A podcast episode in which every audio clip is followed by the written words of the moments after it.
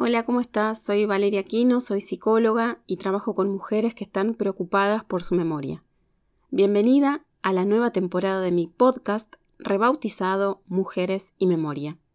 Me gusta el nombre que elegimos, digo elegimos porque fue una co-creación con muchas de las mujeres que forman parte de mi comunidad virtual a través del grupo de WhatsApp.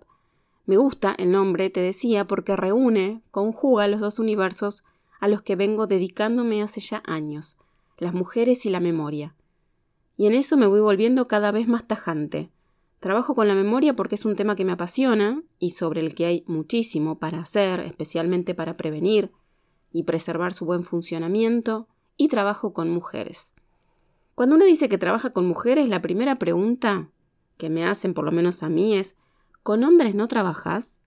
¿Será que el ser humano es contrera por naturaleza, no? Lo cierto es que mis grupos, mis talleres, mis consultas de memoria están orientadas a las mujeres. Se fue dando o lo fui dando de esa manera. Hoy estoy muy contenta de que sea así y me jacto muy orgullosa de haber formado una hermosísima comunidad virtual de mujeres que están ocupadas en su memoria. Una comunidad que fue creciendo en Instagram, en Facebook y en mi grupo de WhatsApp que lleva el mismo nombre que este podcast. Son realmente una inspiración, todas ustedes. Suelen agradecerme por la información y los consejos que brindo, pero lo cierto es que la agradecida soy yo, porque con ustedes aprendo día a día y perfecciono este arte, como me gusta pensarlo y sentirlo, de trabajar en la salud mental, en la salud cognitiva y en la salud cerebral de las mujeres. Nos volvemos a encontrar en este, un nuevo episodio, un nuevo año, un nuevo comienzo. Vuelvo renovada, enfocada, entusiasmada y muy contenta. Hace varios meses que verás que no publico episodios en este espacio y no lo hice no por falta de ganas, sino por falta de tiempo. El bendito tiempo, tan corto, tan poco, tan escurridizo. Este año voy a dedicarme especialmente a este podcast porque me parece que es una herramienta valiosísima para transmitir la importancia del cuidado de nuestra salud y porque me gusta muchísimo hacerlo. Otras cosas quedarán de lado, todo no se puede, eso aprendí. Pero aquí voy a estar para compartir información de calidad sobre la memoria. Y para arrancar este nuevo año, esta nueva temporada y esta nueva etapa, se me ocurrió que era una buena idea pensar juntas algunas actividades que puedan mejorar tu memoria en este 2023. Seguramente ya haces muchas cosas, por eso estás ahí escuchándome, pero siempre se puede mejorar, siempre se puede sumar algo más. Así que hoy voy a hacerte algunas propuestas para poder pensarlas. Te sugiero que las escuches con atención y tomes las que resuenen con vos, las que sientas que te entusiasman, las que tengas ganas de hacer. Estas propuestas son cosas que considero positivas para la memoria y que hoy reúno en este espacio, pero también hay muchas de estas cosas que vienen de ustedes mismas, de nuestra comunidad, cosas que me cuentan, que van haciendo o que tienen pensado hacer para empezar a cuidar su cerebro. Así que sin más preámbulo arranco con esas propuestas para mejorar tu memoria este año que está comenzando, porque acordate, nunca es demasiado temprano ni demasiado tarde para cuidar tu memoria. Me encanta esa frase, la digo mucho porque la siento profundamente, me la vas a escuchar decir un montón de veces, porque creo que ahí reside todo el misterio, el secreto, la clave de la cuestión, la prevención. Y eso empieza hoy, no puede esperar más. Entonces, manos a la obra. Como primer paso, te invito a detenerte, a frenar, a dedicarte unos minutos para vos misma, a regalarte un momento de calidad. Podés sentarte en un lugar cómodo y tranquilo, ponerte una linda música, prender una vela, un saumerio, empezar a pensar en las cosas que ya estás haciendo para cuidar tu memoria. Porque estoy segura de que estás haciendo mucho, a veces quizás sin darte cuenta, por eso está bueno parar un poco, tomar distancia de la vorágine del día a día que nos lleva puestas y empezar a registrar ¿Qué cosas de las que haces de manera cotidiana son positivas para tu memoria? Puede ser alimentarse sanamente, hacer ejercicio, leer, hacer caminatas, participar de algún grupo, ser voluntaria en alguna institución, estar estudiando. dedicarte a escribir, procurar tener un buen descanso por la noche, meditar, hacer yoga, jugar a las cartas con tus nietos, hacer crucigramas en el diario, hacer búsquedas de información en Internet, etcétera, etcétera, etcétera. Ves que la cantidad de cosas cotidianas que son buenas para nuestro cerebro son muy amplias, y a veces ni nos damos cuenta de que nos estamos haciendo bien. Y eso es importante tenerlo en cuenta. Es importante poder verlo. Solemos hacer hincapié muy fácilmente en lo que hacemos mal, soy un desastre, me falta hacer esto, nunca salgo a caminar, tengo que leer más, no me acuerdo de nada, pero nos cuesta mucho ser conscientes de lo que sí hacemos bien. Mi invitación es arrancar por ahí, valorando lo que haces bien. Esto puede llevarte un rato, tómate el tiempo que necesites. Una vez que tengas esa lista de cosas que haces, tal vez pueda pasar que haya algunas que podés mejorar o que podés ajustar. Se me ocurre, por ejemplo, si dos veces por semana vas caminando a algún lugar que queda a ocho cuadras de tu casa, una manera posible de mejorar eso sería que esa caminata la pudieras hacer todos los días de la semana, o que esas ocho cuadras se conviertan en doce, en veinte, en treinta, por decir algo. ¿Se entiende a dónde voy? Esto sería ajustar algo que ya venís haciendo para que tenga un mayor impacto en tu salud. Es más fácil perfeccionar o mejorar algo que ya venimos haciendo, sumar eh, algo a nuestra rutina, hacerlo crecer, que empezar algo de cero. Si leemos los sábados y los domingos, intentar empezar a leer un poquito también durante la semana, por ejemplo, ¿no? Entonces, lo primero que podemos hacer este año para mejorar nuestra memoria es mejorar algo de lo que ya venimos haciendo. Observar cuidadosamente los hábitos que tenés para ver cuáles de esos se pueden mejorar. Esto nos deja en la segunda cosa que se me ocurre que podemos hacer, que es abandonar algún hábito que sea perjudicial para la salud de nuestro precioso cerebro.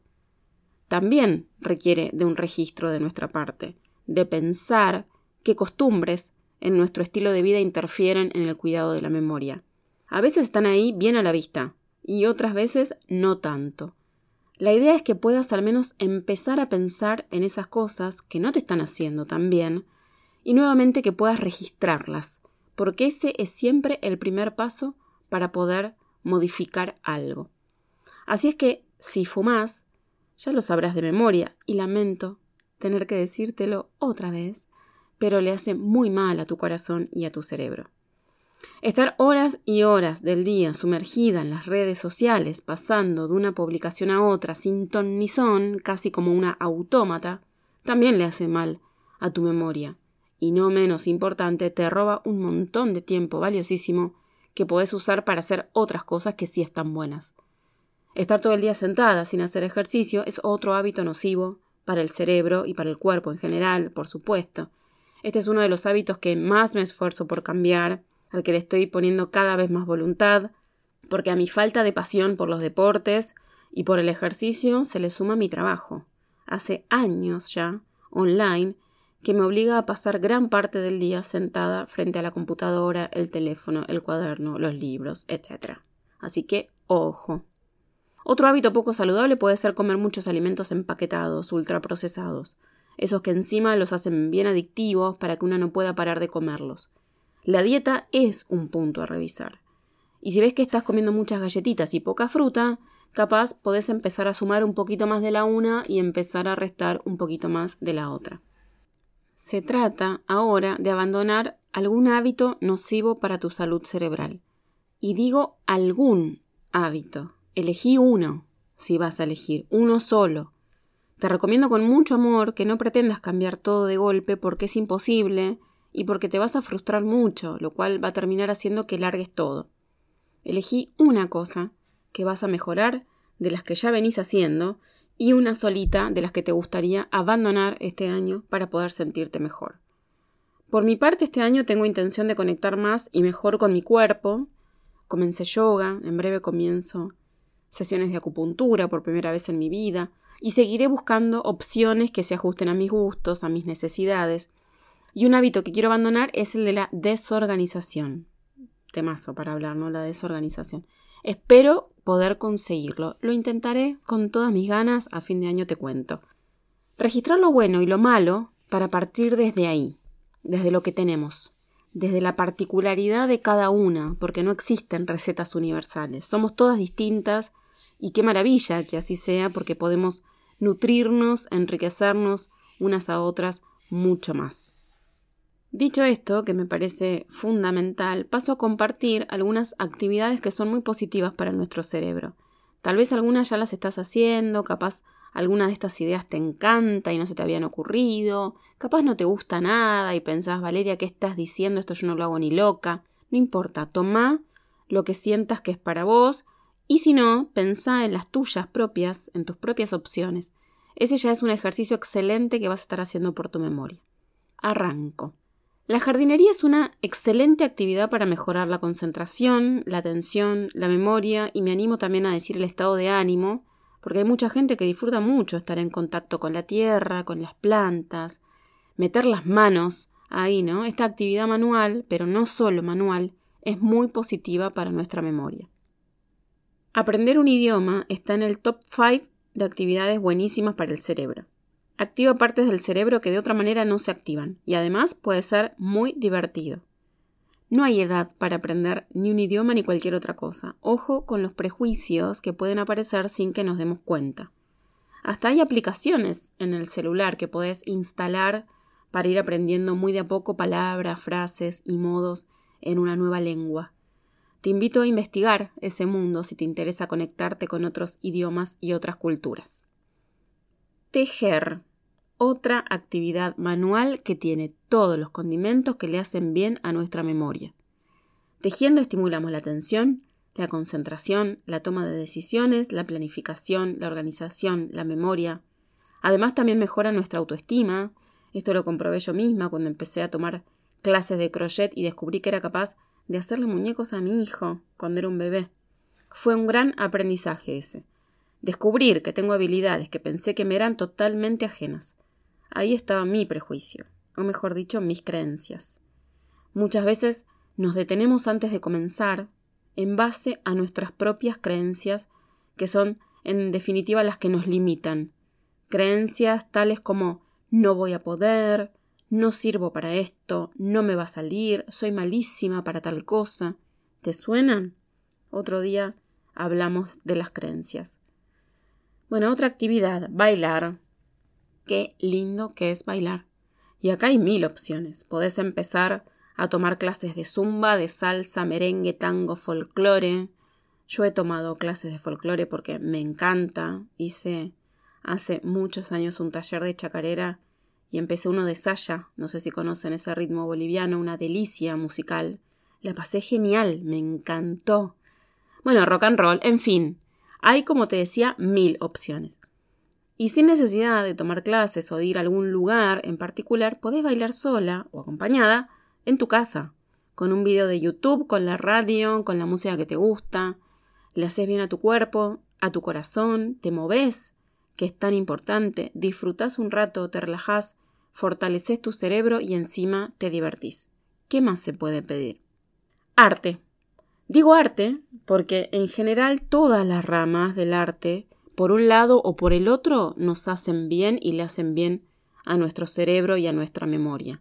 La pintura, la música, la literatura, el teatro, el cine, ya sea participando como espectadora, oyente o lectora, o pintando, cantando, tocando un instrumento, actuando, todo esto le hace muy bien a tu memoria y a tu estado de ánimo punto, como ya te habrás dado cuenta, que tienen en común todas las actividades que mencioné. Viajar, otra de mis favoritas. Viajar se ha convertido con los años en una prioridad para mí. Termino un viaje y ya estoy pensando dónde y cuándo va a ser el próximo.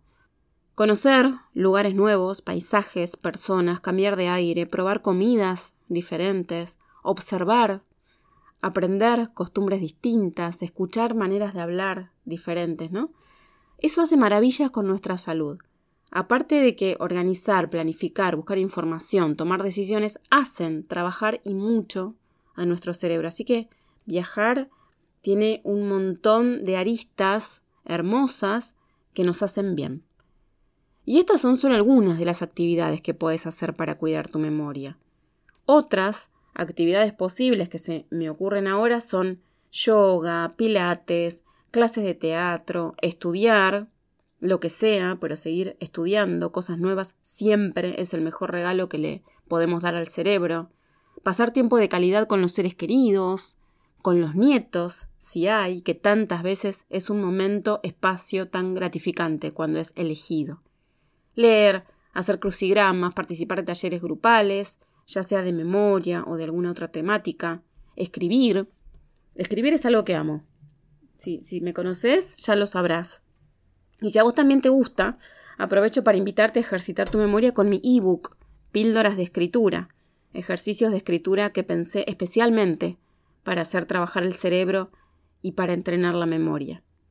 Como ves, hay muchas cosas muy simples y al alcance de la mano que podés ofrecerle a tu memoria todos los días para cuidarla. Hay muchas más. Las opciones son infinitas. Me encantaría saber cuáles de todas estas vas a implementar, cuáles otras venís haciendo y te funcionan. Si tenés ganas de compartir conmigo, podés escribirme a valeria.valeriaaquino.com o podemos contactarnos a través de mis redes sociales. Estas actividades, eh, de las que hablaba antes, pueden ser muy útiles para muchas personas. Pero si vos sentís que necesitas otro tipo de ayuda, que esto no es suficiente en este momento para vos, que tus necesidades van por otro lado, podés escribirme para tener un espacio de orientación personalizado, ajustado a tus necesidades, a tus intereses y a tu momento vital singular. Ojalá me escribas, me encantaría saber qué te pareció este episodio y cuáles son esas cosas que vas a implementar o que venís haciendo para cuidar tu memoria. Acordate, podés escribirme a valeria.valeriaaquino.com. Te mando un abrazo fuerte, fuerte y te espero en el próximo episodio de Mujeres y Memoria.